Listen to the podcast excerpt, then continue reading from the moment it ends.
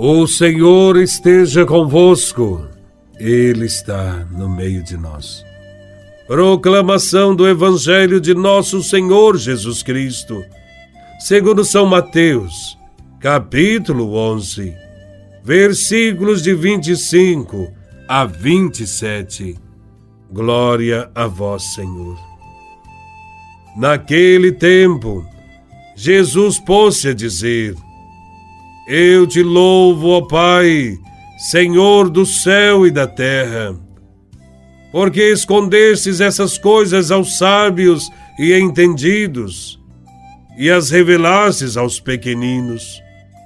Sim, Pai, porque assim foi do teu agrado.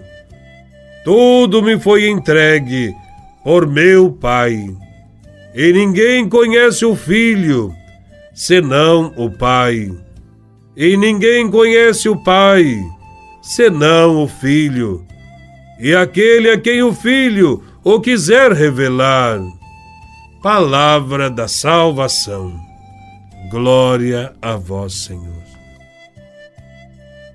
No começo da sua vida pública, ao longo do lago da Galileia, Jesus despertou bastante entusiasmo. Mas, com algum tempo, muitos desanimaram. Os ricos e os letrados nunca o seguiram e sempre o ignoraram. Com Jesus, permaneceu um grupo de seguidores, pertencentes às classes mais pobres e desprezadas da sociedade judaica. Diante disso, Jesus não desanima pelo contrário, ele se alegra e agradece ao Pai por tudo o que aconteceu, dizendo: Eu te bendigo, Pai, Senhor do céu e da terra, porque escondestes essas coisas aos sábios e entendidos e as revelastes aos pequeninos. Para Jesus, os pobres, os humildes, os marginalizados, foram os primeiros a aceitar a sua palavra. Isto porque são eles que sentem a necessidade da salvação. São eles que têm fome e sede de justiça, que choram, que vivem na tristeza e esperam que Deus intervenha. O Evangelho nos repete continuamente que Deus tem autêntica predileção pelos que são desprezados neste mundo por aqueles dos quais ninguém gosta, os cegos, os aleijados, os leprosos, os mudos, os pecadores públicos. Por quê? Certamente porque precisam mais do seu amor. Os sábios, os ricos, os felizes, os que estão tranquilos, porque pensam conhecer e ter já tudo, não sentem a necessidade de Deus e até o despreza. A segunda parte do Evangelho contém uma importante afirmação de Jesus: Ninguém conhece o Pai senão o Filho. O que isto significa? Significa que um conhecimento profundo do Pai somente é possível para o Filho, e ele pode comunicar esse conhecimento a quem ele quiser. Os escribas, os rabinos, os que conhecem até nos mínimos detalhes a religião, esses têm certeza de conhecer intimamente a Deus.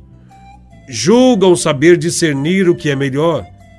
Apresentam-se como guias dos cegos, como luz daqueles que estão nas trevas, como educadores dos ignorantes. Mas Jesus afirma: que o verdadeiro conhecimento de Deus somente pode ser dado por Ele, não por estes sábios de Jerusalém. O Deus pregado pelos sábios inteligentes não tem semelhança com o Pai de quem Jesus nos fala no Evangelho. O Pai que ama sem restrições e que tem preferência pelos últimos, pelos pobres. A última parte desse Evangelho se refere à opressão que os pequenos e humildes sofrem por parte dos sábios e inteligentes do mundo. Esses organizam a religião de tal forma que se tornou um fardo muito pesado para o povo. Os pobres neste sistema religioso se sentem rejeitados por Deus, porque não conseguem observar toda a lei religiosa. Quando Jesus diz: Aprendei de mim, que sou manso e humilde de coração, ele quer dizer simplesmente: Não sigais esses que se fazem senhores, que dominam as consciências, que vos anunciam um Deus que não gosta dos pobres e ensina uma religião que tira a alegria de viver. Ao mesmo tempo, Jesus está dizendo para aceitar a sua nova lei, aquela que tem como mandamento o amor a Deus e aos irmãos. Esta é a religião do amor, da alegria, da esperança ensinada por Cristo. Esta é a religião verdadeira. Louvado seja nosso Senhor Jesus Cristo, para sempre seja louvado.